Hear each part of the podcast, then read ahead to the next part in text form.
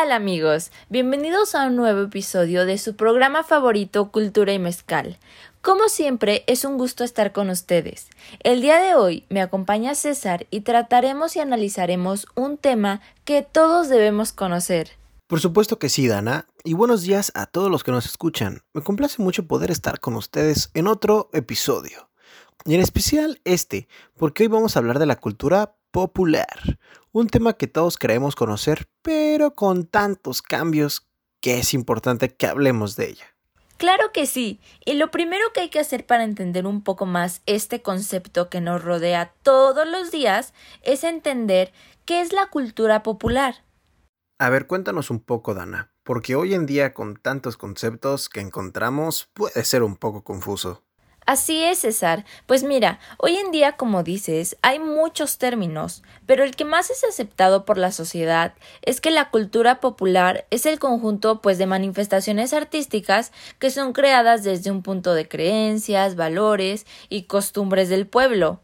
Ah, o sea que es los bailes típicos, comida típica y pues básicamente todo lo típico de un lugar, ¿no? Justamente, además como todo tiene características muy específicas. Así es, Dana, pero hoy en día la cultura popular es todo menos homogénea, es decir, son tantos sus elementos que no todas tienen los mismos. Estos varían conforme al lugar de la enunciación y sobre todo de las formas, que pues, cada vez son más híbridas de conexión que desea explorar. Claro, y ahora que mencionas que ha ido cambiando y transformándose tanto, hay que entender de dónde viene. Para empezar, el boom de la cultura popular fue después de la Segunda Guerra Mundial. En ese momento fue valorada diferente a como lo habían venido haciendo, gracias al inicio de ciertos procesos de la mundialización y pues al mejoramiento de la esperanza de vida. Tiene mucho sentido. Obviamente al terminar la guerra ya no querían sentir el sentimiento de pertenencia a naciones racistas y violentas. Así que es por eso que fueron creando diversas cosas que les recordara a su hogar. Además, en ese contexto surge la cultura de ocio, que fue tomada como una forma dinámica de intercambio entre los pueblos, en lugar de algo estático que debe ser preservado. Exactamente, y a esto debemos sumarle el desarrollo tecnológico que llegó a finales del siglo y pues el intercambio que se empezó a generar en redes sociales y plataformas digitales. Justo lo que acabas de decir de la evolución tecnológica es muy importante, ya que como sabemos la tecnología le dio pie a muchas cosas y la cultura popular fue una de ellas, ya que comenzó a emprender un proceso de transformación complejo más cercano a lo que es la cultura global. Así es como llegamos al día de hoy, en donde podemos hablar formalmente de cuatro tipos de cultura popular, empezando por la folclore, que es el conjunto de tradiciones y celebraciones que acompañan a un pueblo a lo largo de la historia. En esta podemos encontrar reminiscencias de sus ancestros y de sus ritos fundacionales que se preservan mediante la práctica hasta nuestros días. El segundo tipo es la cultura popular masiva, aquella propiamente de los grandes medios y canales de comunicación masiva. Estos se caracterizan por proponer un lenguaje propio, y crean una sensación de comunidad en torno a la cultura del ocio, como ocurre por ejemplo con la televisión por cable o por el streaming. En tercer lugar se encuentra la cultura cibernética, que se caracteriza por los usuarios de redes sociales, Internet y otras plataformas.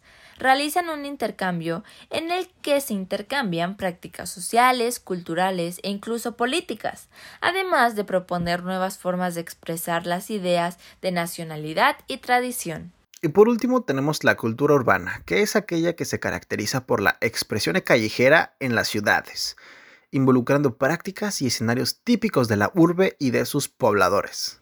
Es súper interesante cómo la cultura popular se puede transmitir de tantas formas, y es increíble cómo sin el Internet no serían posibles dos de estos tipos de cultura popular. Efectivamente, el Internet es una de las mejores herramientas que tenemos hoy en día, y sin ella todo sería diferente. Por cierto, otro término que es súper importante en la cultura popular es la hibridación. Seguro has escuchado de él. Mm, pues lo he escuchado para los coches híbridos, pero no para la cultura. Pues mira, el término justo es el mismo que el que se usa para los coches híbridos. La diferencia en un coche es que se refiere a que usa dos o más tipos de motor, y en la cultura lo que se refiere es que dos o más tradiciones crean una nueva. Luego de un devenir histórico que no suele estar exento de dominaciones, luchas de clase y violencia. Ah, o sea que se juntan dos culturas para crear una nueva. Mmm, eso me recuerda al mestizaje.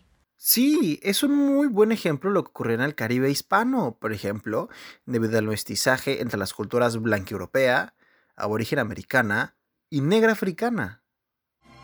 Como una mirada hecha en Sonora, vestida con el mar de Cozumel, con el color del sol por todo el cuerpo, así se lleva México en la piel como el buen tequila de esta tierra. Y ahora vamos con una de las culturas más bonitas. Y no lo digo porque sea la nuestra, ¿eh? Como sabemos muchos de nosotros, la cultura mexicana es muy extensa y sobre todo porque en los diferentes estados de México pues tienen diferentes costumbres, como la guelaguetza que se celebra en Oaxaca, la danza de los voladores de Papantla que se lleva a cabo en Puebla y Veracruz, entre muchos más.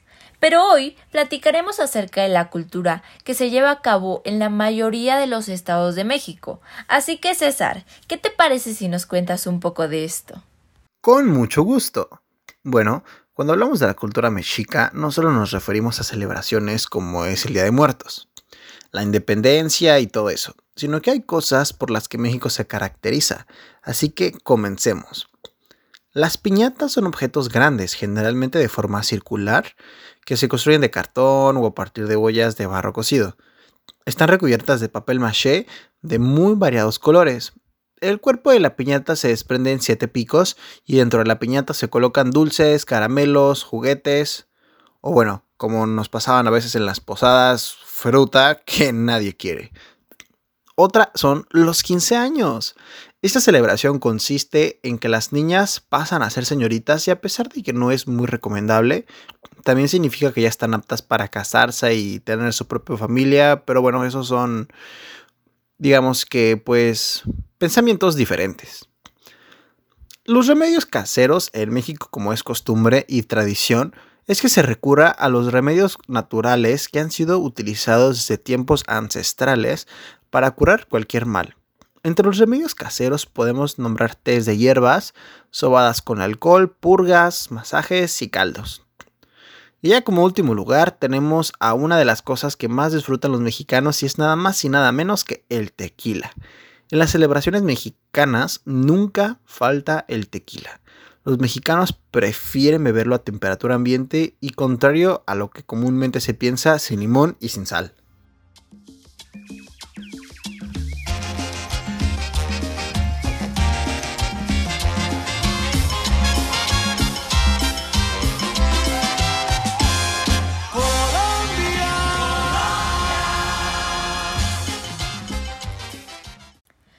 César, y es que hay tanto por conocer en México y sé que la mayoría de las cosas les encantarán. Pero bueno, ahora yo les hablaré un poco acerca de la cultura popular colombiana. Carnaval de Barranquilla. Es sin duda alguna la fiesta carnavalesca más importante de Colombia y una de las más relevantes de América Latina, las personas van a la calle con música, bailes, carrozas, disfraces y desfiles bajo la batuta del rey Momo y de la reina del carnaval. Tenemos también el Festival Iberoamericano de Teatro de Bogotá. Este se trata de uno de los encuentros teatrales más importantes de América Latina que reúne en Bogotá agrupaciones de todo el mundo cada dos años. También está el Carnaval de Negros y Blancos en Pasto. Se trata de una festividad que se origina en el siglo XVI, donde se unen tradiciones de la población criolla de los Andes, de cultura negra del Pacífico colombiano y de la población originaria autóctona. También tenemos las arepas. Son una comida muy famosa en Colombia e inclusive tienen gran variedad de arepas, pero las más famosas en Colombia son las de huevo o las arepas de maíz pelado. Como ven, también hay gran variedad de celebraciones y costumbres en Colombia.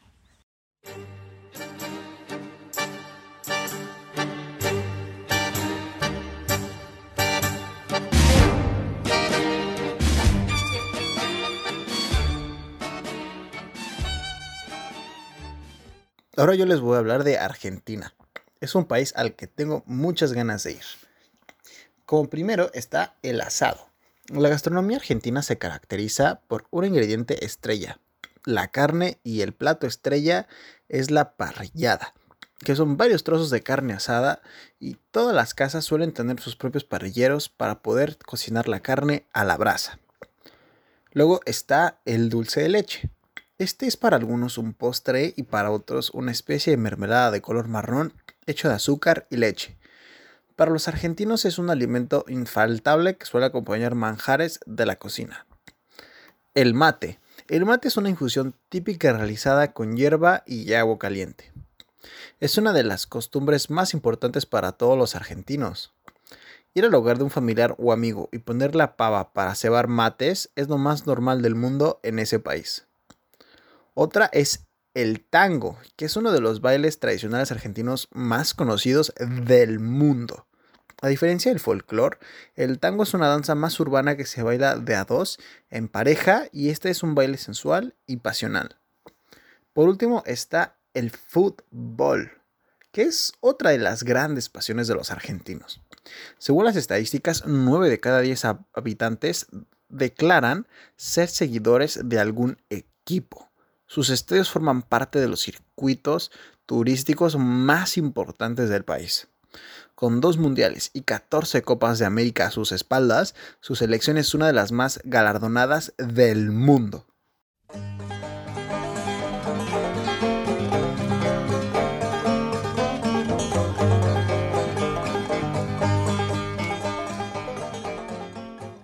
Definitivamente se antoja ir a Argentina, ¿eh? Pero ya para finalizar con estas grandes culturas, vamos con la norteamericana. Los estadounidenses son amantes de las hamburguesas. Los americanos sienten fascinación por las hamburguesas, ya sea por su pasión por las barbacoas o por la comida rápida, pero es un alimento que no falta prácticamente en ninguna dieta estadounidense. También tenemos el Día de Acción de Gracias o Thanksgiving, es una de las tradiciones de Estados Unidos más importantes, tanto que es la segunda celebración favorita por detrás de la Navidad para los americanos. Los deportes en Estados Unidos. Las estadísticas no engañan. Es un hecho. Estados Unidos es el líder mundial en el mercado de los deportes. Y por último tenemos la Pascua, que marca el final de la Semana Santa, aunque en la actualidad es una mezcla entre una tradición religiosa y otra prófana. La costumbre que más llama la atención es la que se practica el domingo de Pascua.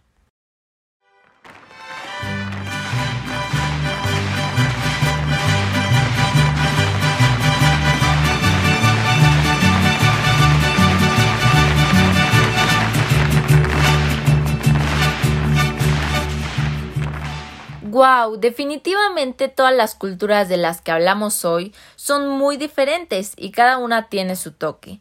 Pero la verdad es que mi favorita sí es la de México. Creo que nos identifica mucho como país. ¿Cuál es la tuya, César? Rayos, es que la verdad todas me gustaron, pero yo me voy por la argentina y mexicana, definitivamente. Una porque es mi cultura y la otra porque es uno de mis países favoritos, sin duda alguna. Pero oigan, Ustedes pueden contarnos por nuestras redes sociales dónde nos encuentran como arroba cultura y mezcal, cuál fue su cultura favorita y nosotros los estaremos leyendo. Así es, César. Y ya por último pudimos ver que hay gran variedad de cosas en estas culturas. De hecho, por el tiempo no les pudimos contar más, pero esperamos que les haya gustado el programa de hoy y hayan aprendido un poco más sobre estos países. Les deseamos una feliz Navidad y cuídense mucho.